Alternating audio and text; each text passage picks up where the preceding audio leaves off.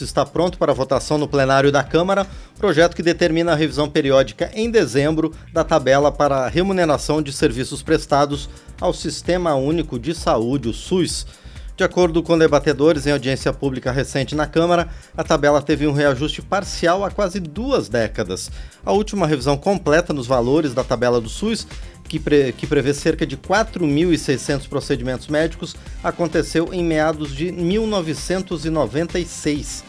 Um dos setores mais afetados, perdão, um dos setores mais da, afetados por essa defasagem é a dos hospitais filantrópicos, responsáveis por boa parte dos atendimentos do SUS o coordenador da Frente Parlamentar Mista pelo Fortalecimento do SUS, o deputado Márcio Gerri, do PCdoB do Maranhão, é o nosso convidado para falar sobre os impactos da proposta na rede de saúde do país. Deputado, bom dia, obrigado por estar aqui no painel eletrônico. Bom dia, prazer falar com vocês do painel, diretamente aqui de nossa querida e belíssima São Luís do Maranhão. Com toda certeza, deputado, é uma das capitais mais belas do país. Bom, deputado Márcio Gerri, em primeiro lugar, um prazer ter o senhor aqui mais uma vez. Qual é o tamanho dessa defasagem na tabela do SUS? Olha, nós temos uma defasagem é, muito grande, acumulada não só é, da tabela SUS, né, o, que, que acarreta prejuízos na ponta para o atendimento da nossa população. Então, a, o projeto de lei é, que está em questão, ele, a, ele atinge a um segmento, a um setor, mas é um setor de grande relevância, né, das entidades é, das Santas Casas, hospitais filantrópicos, é, e a gente tem um debate é, muito importante acerca da revisão geral é, dessa tabela SUS. Nós precisamos é, é, superar esses que nós temos acumulados é, do financiamento da saúde. SUS é responsável, sabemos todos, pelo atendimento da imensa maioria da população do nosso país. Isso, inclusive, ficou muito evidenciado agora, muito recentemente, durante a crise da pandemia. E isso fez com que muita gente que, é, para o SUS, o SUS ganhou um relevo muito maior ainda, visibilidade, e é importante a gente é, buscar reparar esse subfinanciamento que já vem se acumulando há anos. Do Márcio Gerri, o que essa defasagem ela acarreta, ela implica em termos de qualidade dos serviços e também a extensão dos serviços para a população brasileira? Primeiro, você vai progressivamente é, reduzindo o, a, o, o, alcance da ação, né? Quando você precisa, na verdade, ampliá-la. É, e, ao mesmo tempo, você é, interfere negativamente né, na qualidade dos serviços prestados. A gente tem hoje a rede SUS, é, aliás, antes disso, importante a gente assinalar que a inovação que é o Sistema Único de Saúde, a sua longevidade, é, na, na, estrutura institucional do Estado brasileiro, a sua importância e de ser a porta de entrada para é, milhões e milhões de pessoas todos os dias. Né? Dizer, as pessoas é, procuram, desde a atenção básica até a, a, alta complexidade, os serviços do Sistema Único de Saúde. Então, na medida que você tem uma defasagem é, de, de, de, recursos para o provimento das, das atividades do SUS, você acarreta, evidentemente, que, primeiro, a estagnação quando você precisa de ampliação. E, segundo, evidentemente, que você também afeta a própria qualidade dos serviços prestados. Então, é fundamental que, essa tabela seja atualizada. Os insumos todos é, é, mudam de, preço a todo instante. Há, inclusive, um impacto nesse setor é, de insumos que são dólares, é, é, recebem, tem um impacto direto da questão cambial, quer dizer, quando o dólar sobe, como temos visto, infelizmente, nos últimos anos, esses insumos também têm um impacto muito grande. Então, a gente precisa ter um olhar de, é, é, é de analisar concretamente a cada ano para poder fazer face às necessidades do povo brasileiro. Deputado Márcio Gerri, o senhor comentou que o SUS né, atende milhões e milhões de brasileiros, mais de 200 milhões de pessoas, é o maior sistema de saúde do mundo e atende desde a atenção básica em saúde até procedimentos de altíssima complexidade. Quais são as áreas mais afetadas por essa defasagem dentro de toda essa gama de atendimentos do SUS?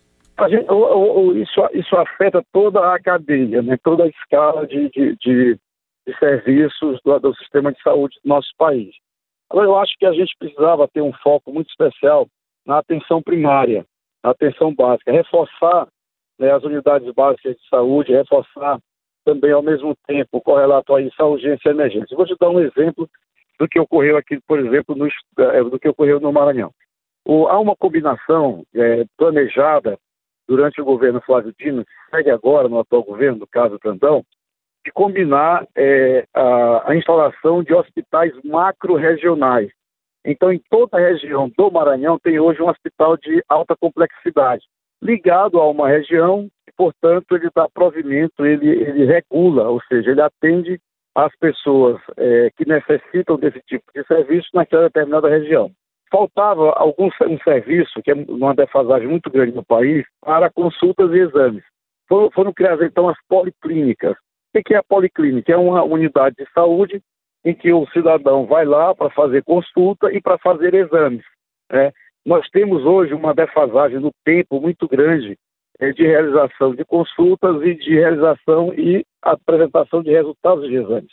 Então você tem uh, um sistema integrado, você tem aí o hospital regional de alta complexidade, você tem uma policlínica que faz é, é, o, o, atendimento ambulatorial é, de exame, de consultas e exames, linkados, né, ligados ao sistema municipal da atenção básica, né, do, da estratégia de saúde da família é, e da urgência e emergência. Quer dizer, nós temos hoje no ordenamento, no que está escrito, um sistema para funcionar muito melhor. Nós temos as bases legais para isso. Agora, um dos, um dos pontos centrais é exatamente esse que trata parcialmente este projeto de lei, o que seja é, assegurar a atualização anual dessas tabelas do SUS para fazer face ao aumento dessa, para fazer face à necessidade crescente que tem e também o aumento no custo desses insumos todos da cadeia de saúde. E, deputado Márcio Gerri, muita gente não sabe da importância da parceria entre o SUS com as Santas Casas e hospitais filantrópicos. Qual é a, a, importância efetiva, a essencialidade dessas instituições de saúde para o atendimento à população? Em todo o país nós temos já bastante solidificadas essas instituições. E mesmo no Maranhão nós as, as temos. Elas prestam um serviço fundamental é, para o sistema de saúde do nosso país, é, precisam ser vistas assim e precisam dessa ação permanente né, dos recursos do SUS. É, é, até pelo alcance, é, mas que elas têm é, no país inteiro. Né? Quer dizer, o, o a rede é, é filantrópica, por exemplo, estou pegando aqui os dados, hoje elas atuam em, em 911 municípios. A assistência hospitalar é realizada unicamente por essas, por essas unidades. Vejam só, nós estamos falando de um país que tem 5.700 municípios, dos quais em 911 a saúde ali existente ela é realizada pelas entidades, é, é, é, por essas entidades filantrópicas, né? Então é muito importante. Hoje, as, as Santas Casas e hospitais filantrópicos atendem 41,98% das internações de média e alta complexidade no SUS. Então você tem desde a atenção primária até a, a média e alta complexidade é, essa parceria, digamos assim, das, das Santas Casas, dos hospitais filantrópicos com o Sistema Único de Saúde. Portanto, é essencial ao, ao, a essa rede que atende a tantas pessoas, estamos falando de quase, estamos falando de quase mil municípios exclusivamente atendidos por essa rede, precisa realmente dos recursos do SUS e esses recursos precisam ser atualizados. Mas aí não apenas para essa rede, precisa ser atualizado para toda a rede de atendimento do SUS. E, deputado Márcio Gerri, também qual é o peso que essa revisão da tabela pode impactar de forma positiva para estados e municípios? É, primeiro, é, na questão da saúde, a gente precisa sempre fazer uma, uma conta a partir do padrão fundamental que é melhorou ou não a assistência e o atendimento à saúde do cidadão e da cidadã. Essa é a conta principal. Porque para essa conta, salvar vidas não tem que ter é, não, não, podemos pechinchar, digamos assim, em torno disso. É, precisamos sim buscar fazer um sistema justo e tal, bem, bem, bem, bem ajustado, bem organizado, sem desperdício, combatendo a corrupção que ainda há muito fortemente. É, o, a farra do orçamento secreto, se você reparar bem, está toda é, majoritariamente dirigida para os repasses fundo a fundo na saúde. É um absurdo, é um desperdício criminoso de recursos públicos e de recursos da saúde. Então a gente precisa. Pois não. Por favor, deputado, pode prosseguir. Sim, é, desculpa. O, então a gente precisa é, ter um, um caminho é, de, de fazer com que haja esse refinanciamento, buscar as fontes para isso. É, nós temos que debater seriamente que não pode ter teto de gastos para setores essenciais, um debate sempre presente dentro do parlamento e da sociedade, porque recursos para que a gente possa é, atualizar essa tabela SUS, nós temos como encontrá-los, eles existem, é preciso é dar prioridade a isso, para que a gente possa, de fato, dar um salto de qualidade no SUS.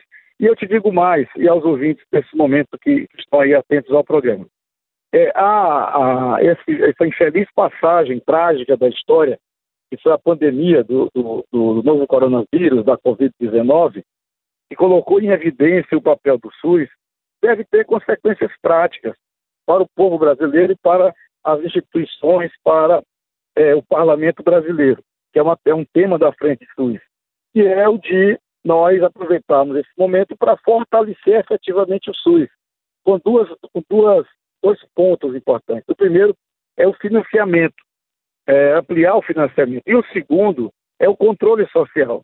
O SUS, em sua concepção, ele é municipalizado, ele, ele tem, ele tem uma, uma ele, é, ele, ele, tem uma, uma, uma, uma lógica federalista, quer dizer, você tem a União, Estado e municípios complementarmente funcionando, você tem os conselhos municipais, Conselho Estadual e Conselho Nacional de Saúde como órgãos de fiscalização e planejamento. Então a gente precisa dar uma ativada geral nisso, dar um F5 geral é, no SUS para que a gente possa ter melhores resultados, inclusive assegurando o provimento dos recursos necessários para essas novas tabelas né, tão importantes e urgentes. E deputado Márcio Gerri, só para a gente encerrar, esse reajuste na tabela do SUS também pode contribuir para que os hospitais filantrópicos e as Santas Casas consigam fazer frente ao novo piso salarial para enfermagem? Olha, creio que sim, não é, não é algo que esteja é, totalmente e diretamente relacionado, mas esse é um debate também importante, porque nós, ao tempo que nós aprovamos o PL da, do piso nacional da enfermagem, para enfermeiros e enfermeiras, técnicos de enfermagem, auxiliares de enfermagem e parteiras, nós também, através da TEC, conseguimos é, dar segurança jurídica e fonte de recursos para a garantia no setor público é, de recursos para o piso nacional. O setor privado tem debatido isso, nós estamos, inclusive, nesse momento, sob medida de uma decisão ah, do ministro Barroso, do Supremo Tribunal Federal, suspendendo os efeitos da lei, é, no que diz respeito a, ao, ao, início da, da, da, da, vigência da lei. É, há um debate acerca disso, é, e o setor privado também tem se manifestado. Nós precisamos, é, pelo debate, encontrar soluções a partir de um objetivo. O objetivo que é melhorar substantivamente e urgentemente o sistema de saúde do país. Dois, não se melhora o sistema de saúde sem que a gente melhore as condições dos seus profissionais. Três, precisamos é, é resolver o problema do, do para assegurar um, uma coisa e outra, é resolver o problema do subfinanciamento. Nós tínhamos lá atrás a CPMF, controversa, deu muito debate acerca dela. Foi tirada a CPMF e em seu lugar não foi colocado nada para assegurar sustentavelmente um aporte maior para o sistema de saúde. Precisamos encontrar caminhos, não se trata de aumentar taxas, de aumentar impostos, se trata de fazer um reordenamento e olhar para o orçamento é, do país e ver como é que a gente pode é, assegurar condições realmente efetivas, sustentáveis, permanentes, perenes, é, de melhoria e de universalização do sistema de saúde pública no país. Bom, nós conversamos então com o deputado Márcio Gerri, do PCdoB do Maranhão, que é coordenador da Frente Parlamentar Mista pelo Fortalecimento do SUS, a respeito do projeto que determina a revisão periódica, a cada mês de dezembro, da tabela de remuneração dos serviços que são prestados por entidades como Santas Casas e hospitais filantrópicos ao Sistema Único de Saúde.